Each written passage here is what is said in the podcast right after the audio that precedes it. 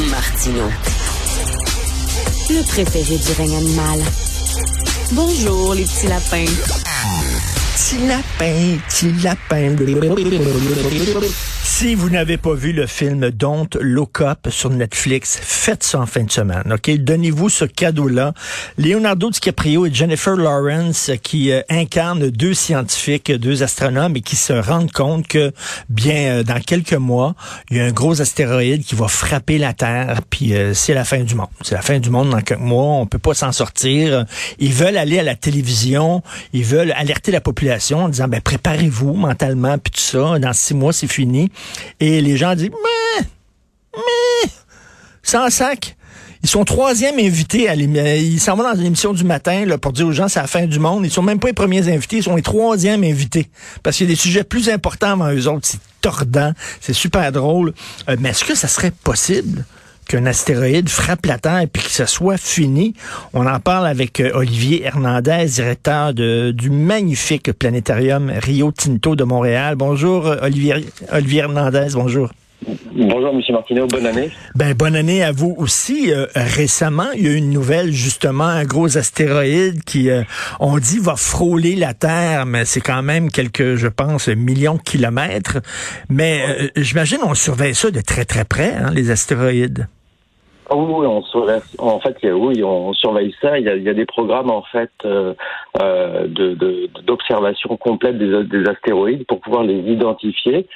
Euh, et puis, ben, bien sûr, on arrive à identifier les plus gros. Tous ceux qui sont au-dessus de 1 km de diamètre, on les a correctement identifiés.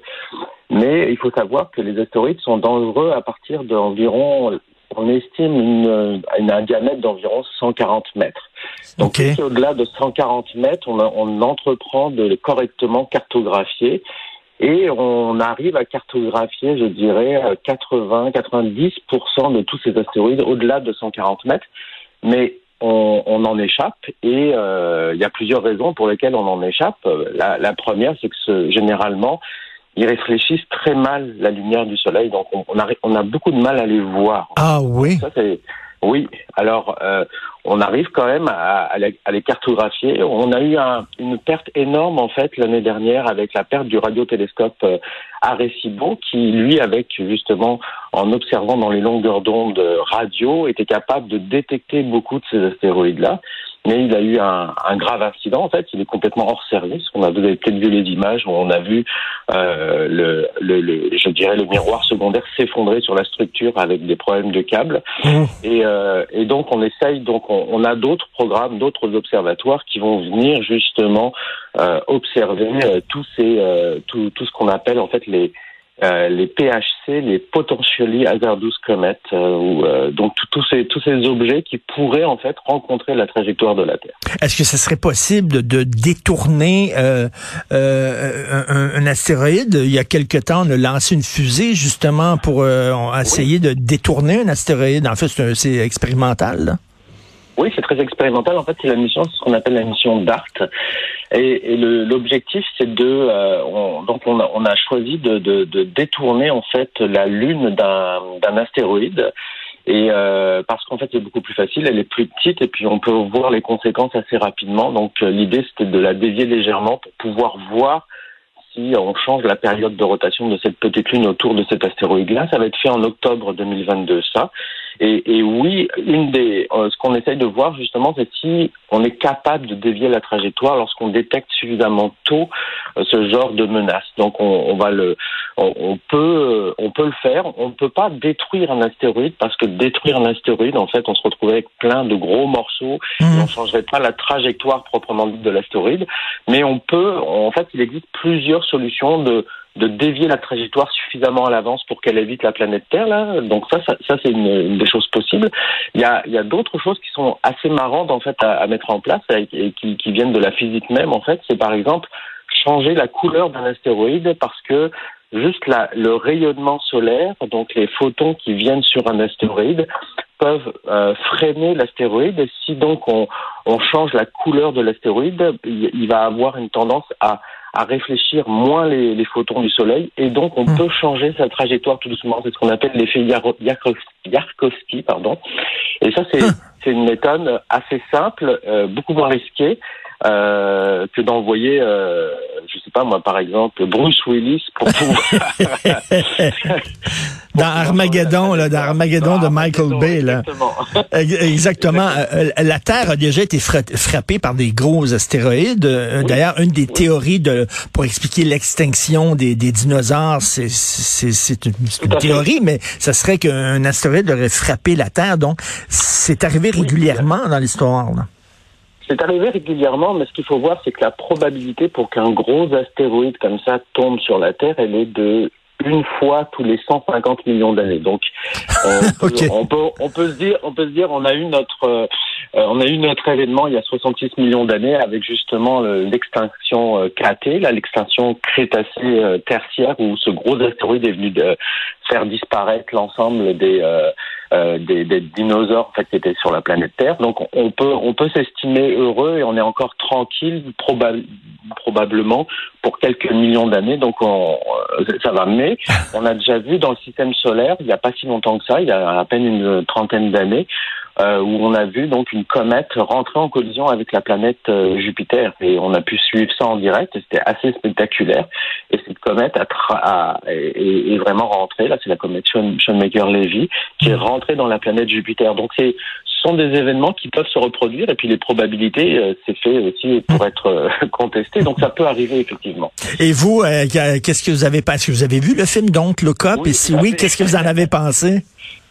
Bah, plusieurs choses. D'abord, c'était euh, c'était euh, la, la, la, véracité en fait de, de, ce qui se passe. Bien sûr, ça, euh, on, voit que ça, ça tout, tout s'enchaîne très très vite dans la durée du film, mais ça pourrait effectivement être sur euh, ça pourrait être aussi rapide. ce qui manquait dans le film, c'est que ce qu'il faut voir, c'est qu'il existe aussi un comité de l'ONU euh, qui, euh, qui tous les deux ans en fait euh, enferme des scientifiques, des avocats, des politiciens dans une salle pour simuler en fait la rencontre d'un astéroïde ah, avec la planète Terre. Oui, oui, tout à fait. Et tous les deux ans en fait, on fait ce travail-là parce qu'il y a des décisions qui vont être difficiles à prendre et quel quel quel quel pays on protège, quel couche de la population on va protéger, qu'est-ce qui va se passer après? Parce que on peut penser que effectivement euh, la destruction peut être totale, mais la destruction aussi peut être partielle. Alors comment on va vivre après? Donc il y a, y a, tout ça, tous ces, toutes ces personnes-là qui sont mis euh, euh, pendant cinq jours dans des conditions où ils doivent chaque jour, il y a quelque chose de nouveau qui arrive. On accélère le temps en fait, et donc il y comme un, gros jeu en fait qui est organisé. Et on prend des décisions, on essaye de réfléchir rapidement sur ce qu'on peut faire pour que on soit prêt. Et ça, on ne voit pas dans le film. Tout ce hmm. côté-là, en fait, toute la préparation euh, se voit pas. On voit que c'est très aussi très américain aussi et que ça c'est très centré sur les États-Unis. Mais il faut pas oublier qu'on fait partie d'un écosystème mondial et que l'ensemble, en fait, de la population et des, des scientifiques, des, des, des, politiciens va être mis à contribution justement pour pouvoir passer au travers. C'est une critique en tout cas féroce des, des médias. Moi, je suis convaincu que si des scientifiques euh, euh, disaient effectivement, euh, prouvaient que ce serait la fin du monde, je suis convaincu qu'ils seraient les invités numéro 3 et pas les premiers dans les, dans les émissions. et mais ça nous donne le goût de voir un documentaire justement sur tout, tout ce qu'on fait pour essayer de, de, de, de se protéger d'astéroïdes comme ça. Monsieur Olivier Hernandez, euh, merci beaucoup pour le travail que vous faites pour rendre nos enfants et nous-mêmes plus intelligents. Vive la science, Monsieur Hernandez. Merci. Merci beaucoup. Merci. Directeur du planétarium Rio Tinto de Montréal. Vous savez, Sophie et moi, on a un balado ici qui s'intitule euh, l'apéro piquant. On reçoit quelqu'un pour un apéro et on lui pose des questions un peu piquantes. Et là, euh, la nouvelle, la nouvelle émission, elle est, le nouveau balado et il est disponible. Vous allez dans la bibliothèque Balado euh, du site de Cube Radio. On a reçu Pierre Huet. Pierre Huet, c'est le gars de Crow, c'est le gars de Beau Dommage. Il écrit plein de chansons c'est moi je connais les deux plus grands raconteurs, les deux meilleurs raconteurs au monde pour moi, c'est Michel Barrette et Pierre Huet.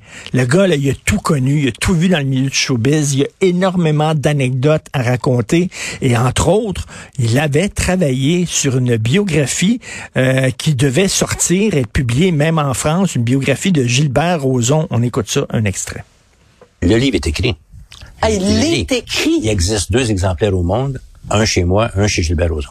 Eh ben. ah, je ne savais pas. Moi, je pensais que tu étais en train de l'écrire et que là, les allégations qui sont transformées en accusations sont sorties après. Il est écrit Et euh, l'éditeur français, Lafont, Madame Lafont, Elsa Lafont, s'en vient à Montréal pour parler du livre. Et il nous reste comme deux pages à écrire parce qu'on attend juste que, je sais pas quelle date on était, mais que l'année du 350e qu'on fêtait, c'était quoi, 375 de Montréal? Oui, 375. Dont Gilbert était le président de la République. Oui, oui, c'est vrai, il était sur le on, on fermait le livre avec ça. Tu sais, donc, euh, il restait deux, trois pages à lire. Donc, je demande à l'assistante de Gilbert, imprime-nous deux exemplaires pour la venue de Madame Lafont. Et euh, je dis à elle, enferme ça dans, dans, le, dans le tiroir qui borde. hein. Euh, il y a juste deux exemplaires. Et c'est comme deux, trois jours après, c'est-à-dire soit entre le fait que j'ai demandé ça et l'arrivée d'Elsa Lafont, des éditions Lafont, qui est arrivé le scandale. C'est un raconteur incroyable. Il y a plein de potins et d'anecdotes sur le milieu du showbiz. C'est vraiment le fun. Donc, c'est disponible sur euh, sur le site de Cube Radio. Euh, je vous conseille d'écouter ça. Merci beaucoup à la formidable équipe avec qui je travaille. À la recherche, Julien Boutillier, Maude Boutet, Alexandre Moranville, Wallet et Florence Lamoureux.